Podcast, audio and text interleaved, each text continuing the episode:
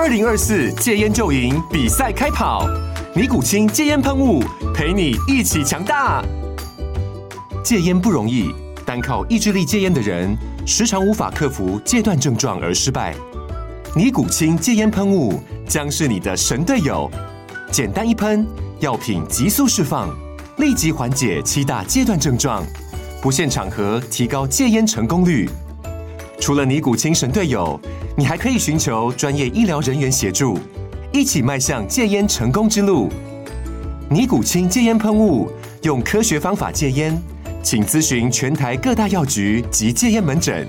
本广告由尼古清戒烟喷雾、胃部药书字第零二七八三五号提供。嘉安家护股份有限公司，台北市中山区民生东路三段二号十楼，北市卫药广字第一一三零三零一九零号。尼古清戒烟喷雾，相伴每个新开始。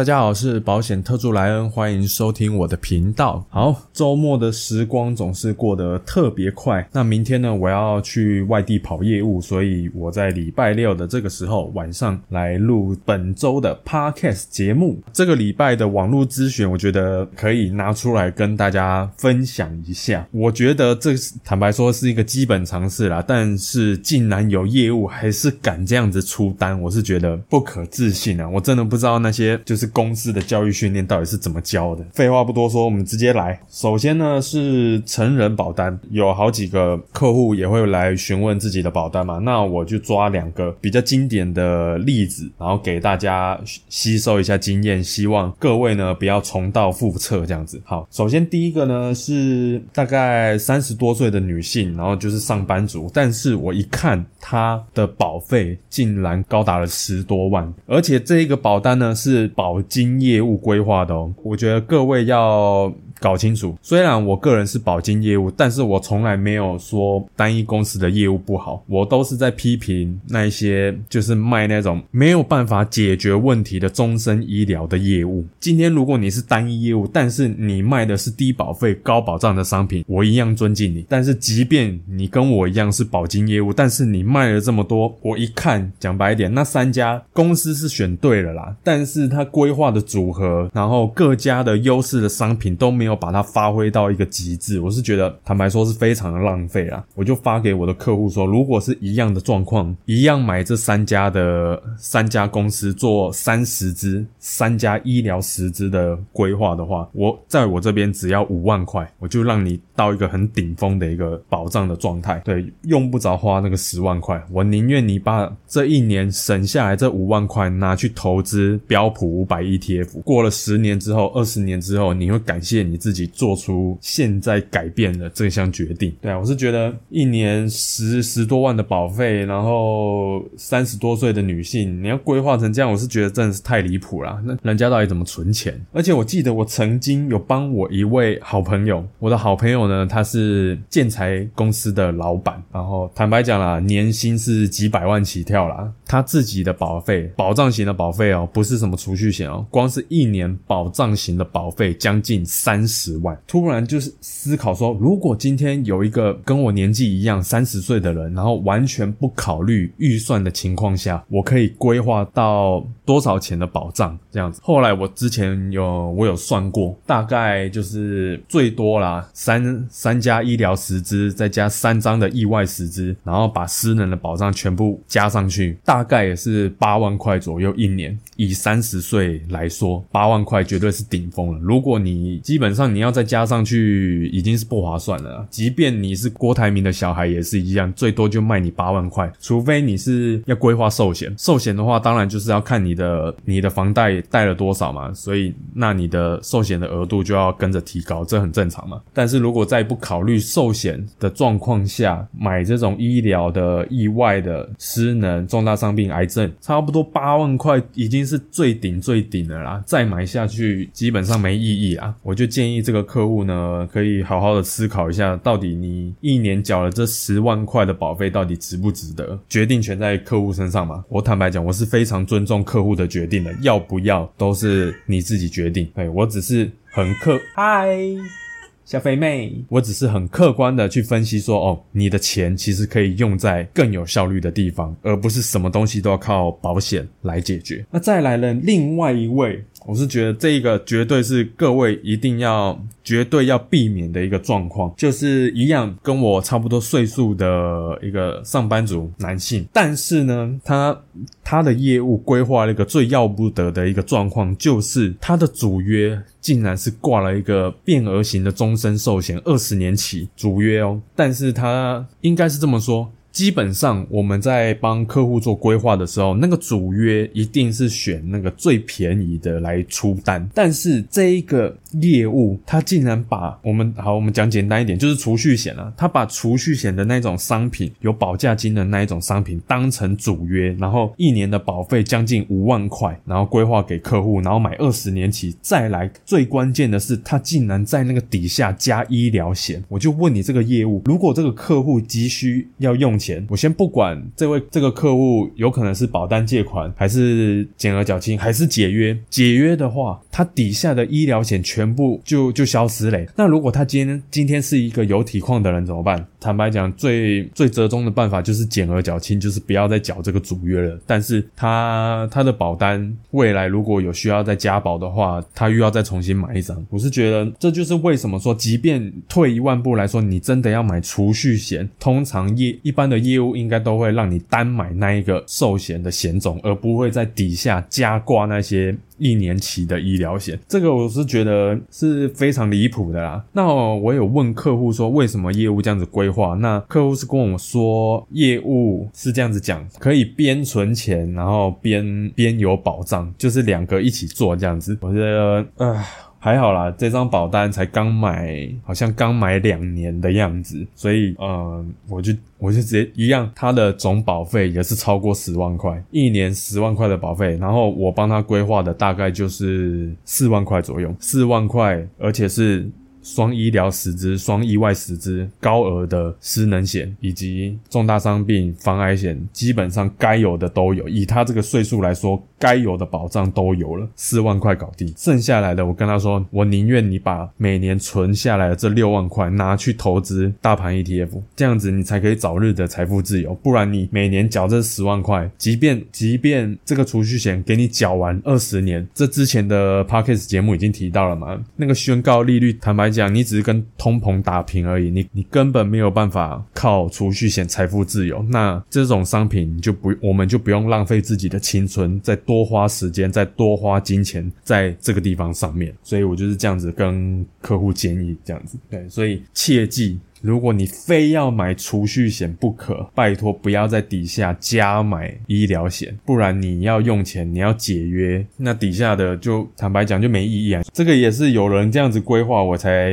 我才有办法这样子讲给各位啊。因为一般来说，当然了，对我们业务而言，就是这个就是基本常识了。但是我坦我就是不知道为什么业务敢这样子规划，对我实在是无法理解。坦白讲，我也是觉得说，现在民法来讲。十八岁成年嘛，也等于就是说高中毕业十八岁就可以来当保险业务。那数值呢参差不齐嘛，这就是为什么我要要要做自媒体的原因，就是我希望消费者要提升自己的保险知识，因为做保险业务的专业能力真的落差非常的大。如果你没有对商品的判断能力的话，你很容易被当肥羊。所以这是我给大家的建议，这样子。再来第三个，第三个呢是儿童保单。儿童保单呢，就是这个呢，其实应该是讲了，这跟家人有关系，因为就是婆婆，婆婆呢可能在那个年纪也有认识了跟她年纪相仿的一些保险业务。那其实那些阿姨们呢，很喜欢用人情公式来让客户买单，而不是用像我们现在年轻人很就是很简单嘛，我就直接跟你讲这个保费多少钱，然后病房赔多少，杂费。赔多少，手术费赔多少，看你要不要。对，即便是我的朋友也是一样，数字讲给你听，那要不要买？你觉得划不划算？不划算也没关系，但是你可以去比较嘛。前一辈的保险业务不是啊，他就喜欢跟你把诺，对，每天三不五时去你家喝茶聊天，然后就问你说，哎，可以来我这边存钱啊，存存存。然后这个客户其实经济能力是还不错啦，算是中产阶级。我坦白讲啊，这个保险业务就是把他们当摇钱树啊。我讲句难听一点，我听听到的状况就是这样子，三不五时就叫他们买什么投资型保单啊、储蓄险啊。买一买一堆有的没的，好，那小朋友出生了也是买一堆买终身医疗嘛，所以才会一个保单保障型的儿童保单六七万保费，然后保障的部分我一分析给妈咪听，他就知道肥羊的地方在哪里了。对，所以后来呢，客户也很认同我的观念，我的理念，没办法嘛，业务跟婆婆。关系客户是说啦，感觉就是有点像是瓦条的那种感觉，生死之交那种感觉啊，所以做媳妇的呢，就是会很难做人啦。讲白点就是。有点要扮黑脸的感觉，就是要跟这个业务阿姨，就是要有点撕破脸的概念嘛。但是我相信，嗯，这位妈妈是一个很很理性的人，她应该知道买怎样的商品才是对自己的家人最好的。她有跟我说，最近几天有要有要找那些业务阿姨们呢，好好的来沟通一下家里的保单要怎么做调整，这样子。有一天就有来跟我讲说，哦，等下待会下午有一个要来，然后就讲了，其实客户。客户讲给我听啊，给我的感觉就是这样了啊。业务反正就是用了一堆的话术，就是说啊，不要解约啊，很好啊。然后再来就是说，不然我们再换别的商品啊。然后前前后后光是一个小时就推了十个不一样的商品。我说。你到底是这个就是我很讨厌业务的地方，即便我现在也是在做业务，但是我自己本身很讨厌这样子的业务，因为你是一个商品导向的人，你从来没有在乎我说哦，我到底需要什么样的东西，然后你可以帮我解决什么问题。这种强迫推销的做法，就是我最讨厌的那一种人。我告诉你，即便那个是我最好的朋友，我刚我也会直接呛他，所以我就发给客户一个。六十万的医疗收据，我就我不知道客户有没有给那个业务看呢？但是我就是跟我这位客户说，如果他有能力的话，你把这张六十万自费的收据拿给他看，然后跟他讲你的保单的规划有没有本事付付得起这一张医疗收据。如果付得起的话，你就可以考虑。我就我是这样跟客户讲的啦。然后我也是跟他讲，我规划的儿童保单这六十万的收据基本上付得起。对，然后再来。嘛，然后业务又讲了有的没的，然后就再来就是讨论先生的保单规划也是要调整嘛。然后业务就说什么哦，如果先生的保单解旧换新的话，那可能未来有慢性病的话就不会理赔哦。好，这个时候客户就是照着这样子业务讲的方式，然后发讯息给我，然后很简单，我就问了一句啊，先生现在有慢性病吗？没有。有体况吗？没有。有住院开刀过吗？没有，那就是健康体嘛。那健康体我直接发发了一个保险法一二七条。那既然他没有已在疾病，那他换解救换新的保单为什么不会赔啊？他现在又没有慢性病，对不对？就是我是觉得啦，真的不要把消费者当白痴。他们现在是网络的时代，如果你还是要用那种很低能的话术来去做推销的话，只要客户知道你把他当肥羊，哪怕是只有一次也好，你在这个人这个客户的心目中。的形象的信任度都毁了，所以我实在是非常的不懂，说现在还有人在做这种事情。这个就是我这礼拜遇到的比较。经典的案例可以跟大家分享一下。好，那再来呢？我是想要跟大家呃分享一下，就是我们在挑医疗的实支实付的时候，你要抓到几个重点。那基本上呢，我帮客户规划都是规划双十支为主。哎，等一下，各位到底知不知道一个人十支到底可以买几张？我相信一定还有很多人不知道，一个人可以买三张的医疗十支加。三张的意外实支，但是重点来咯，医院只会给你一张正本的收据，所以你在买十支十付的时候，一定要问清楚，说哦，这个到底是可以正本正本理赔还是副本理赔，这个一定要问清楚。对，所以这个非常的重要。好，那首先第一点呢，就是刚刚提到的那个正副本理赔的问题，这个一定要跟业务问清楚，说哦，我我的那个商品到底是收正本还是副本？还有就是投保的顺序，现在保险公司比较难搞，有些商品呢，它只只能当第一家，有些只能当第二家，啊，有些呢是没有限制，所以那个投保的顺序呢，也要向业务问清楚。对，如果那个顺序错误了，你要这样子改来改去，可能差不多又要半年就过去了。对啊，所以这个一定要非常的小心。对，虽然这个是细节啦，对，但是这个要非常的小心，这样子。对，好，再来呢，第二个就是比较额度嘛，那就是看呃，像现在有第三方的网站可以去搜寻哦，每一家他卖的医疗实支。呃，年龄，例如说三十岁，然后我要买计划三，还是另外一家买计划二，然后两个一起比较，比较它的病房费，然后杂费、手术费，主要就是比这个三个东西，然后你去看它的 CP 值，这样子。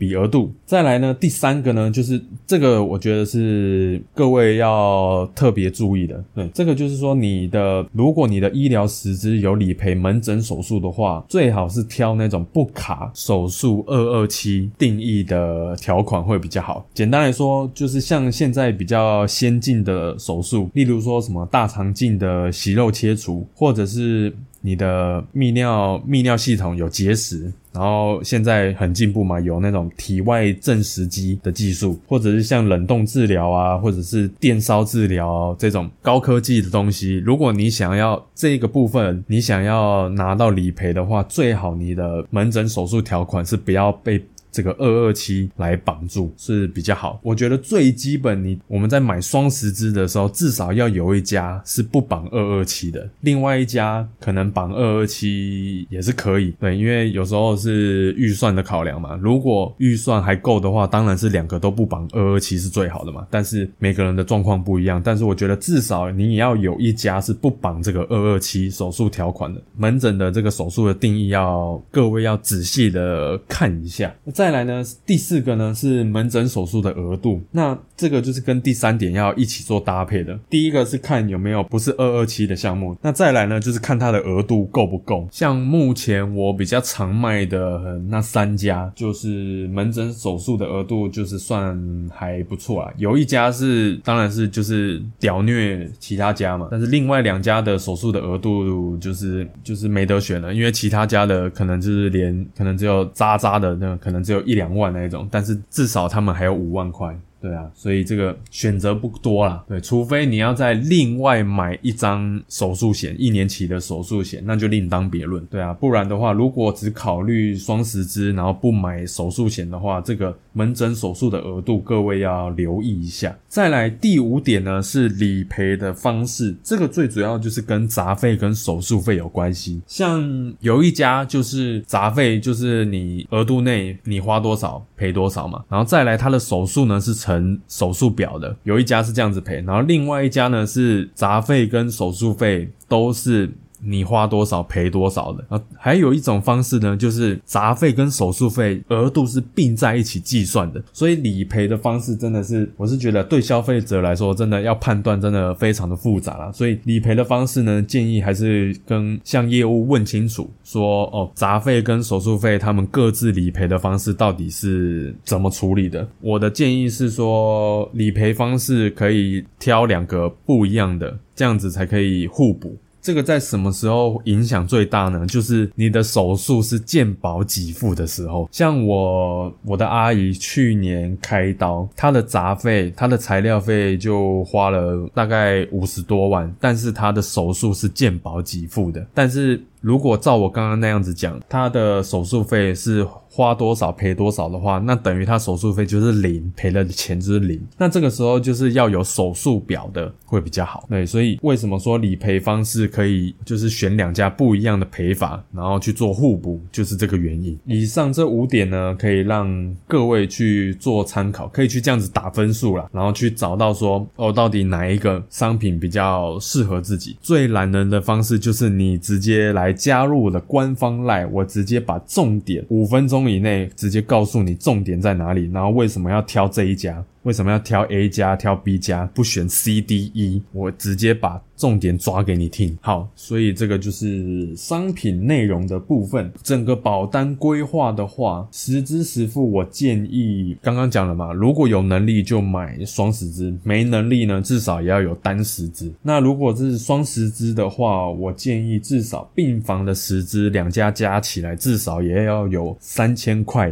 一天的额度。对，因为像我，看不管是台北还是花莲还是高雄，三千块的话，基本上双人房绝对是住得起啊。以目前的物价来说，单人房不一定嘛。那台北肯定，嗯，可能不太够。那花莲的话，像上个礼拜我有一个宝宝客户，他确诊了，住院，住院五六天，那好像是医院单人房，好像一天三千块，那就。双十支直接启动，为什么是三千块？其实是有我的道理在的。你们也可以这样子去思考，就是说，今天假设你要住院开刀，你会选择哪一家的医院？然后呢，你去那个医院的官网，它一定有那种自费项目的那个自费项目的那个费用表，那个费用表你就可以把它打开来看，打开来看说，哦，那大概病房费哦，双人房多少钱啊？单人房多少钱？那你想要的医疗品质是怎么样子的？你可以自己决定。我一再的跟各位强调，你一定是要先把你的需求找出来，然后再来去挑一个合适的商品，这样子才可以解决你的实际问题。如果愿意做功课的朋友，你希望去那一家开刀的医院，然后把这些资料呢抓出来，把这个额度写出来，然后再跟业务说：哦，我的病房时资想要三千以上，然后可能杂费要多少以上，手术费多少以上，直接帮业务决定的那个额度，然后。他在帮你去做搭配，这样子比较不会踩雷，对，而不是一昧的都是靠业务来做规划。当你需要做手术的时候，你需要拿到多少额度的医疗品质，这个是你决定的。在病房十支这方面呢，我是建议三千块以上是基本款啊，对，双十支三千块以上。那最如果是单十支的话，至少也要有个两千块钱。为什么是两千块呢？因为基本上医疗十支大多都有转换日。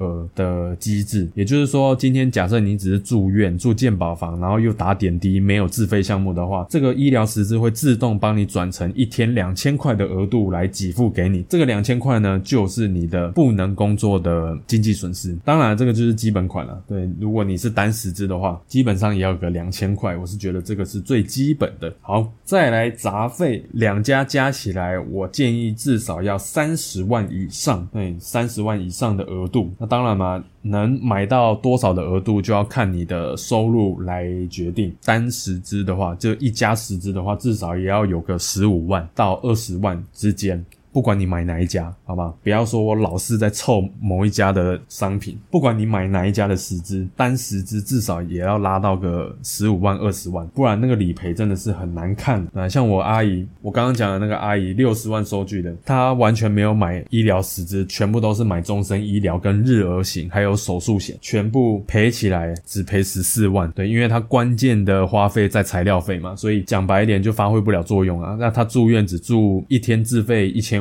才住七天，对啊，所以根本发挥不了作用嘛。但是你今天即便买了那一家的十支，它最低额度好像是十万块，你看光是那一条十支就帮他付了十万块的钱。所以为什么你不管在哪，你只要在网络上搜寻十支十付，医生肯定是建议各位买十支十付的嘛？不要说我们业务在推，如果医师在推的话，那就代表是真的了，对啊。所以杂费的话，至少单十支十五万到二十万，双十支的话尽量在三十万。以上才是够用的。额度啦。那手术费的话，其实也是差不多的概念，那就是看你的商品是不是有比较特殊的理赔方式。那如果是分开计算的话呢，也是尽量，如果单十支的话，至少也要有个十五到二十之间。那双十支的话呢，一样三十万以上。对，这两个也是差不多的概念，所以给大家做参考。最简单的计法就是三三三，就是你的病房十支三千以上，杂费三十万以上，手术费。三十万以上，你只要达到这个三三三，就代表你买的商品呢，你买的医疗实质的规划其实是算及格的，在我的眼中就是算及格的。如果你还不清楚你的医疗实支、医疗保障、住院保障到底有多少的额度的时候呢？欢迎你来加入我的官方 Line，只要把你的保单首页的资讯。主约、副约的名称，然后投保的日期、投保的保额，还有你的呃年龄跟职业，我就可以帮你做一张免费的保单资产表电子档送给你。然后当然也会给你一些调整的建议。那要不要调整，随你的便。对我这个人是不强迫别人跟我买保险的，所以有问题欢迎来询问。如果你不问，最后出了事，坦白讲，我们做业务的也没办法帮你，因为体况已经改变了。体况改变，你想要再买到好的商品，坦白讲是有难度啊，而且难度非常高。对，所以希望各位能够在健康的时候，能够注重自己的保险规划，然后一次调整到位，然后就努力工作，努力存钱，然后买好公司的股票，然后尽早的财务自由。这个就是我希望每一位客户都能达到的一个境界。好，那这一集的节目呢，就先到这边，那我们我们下周再见。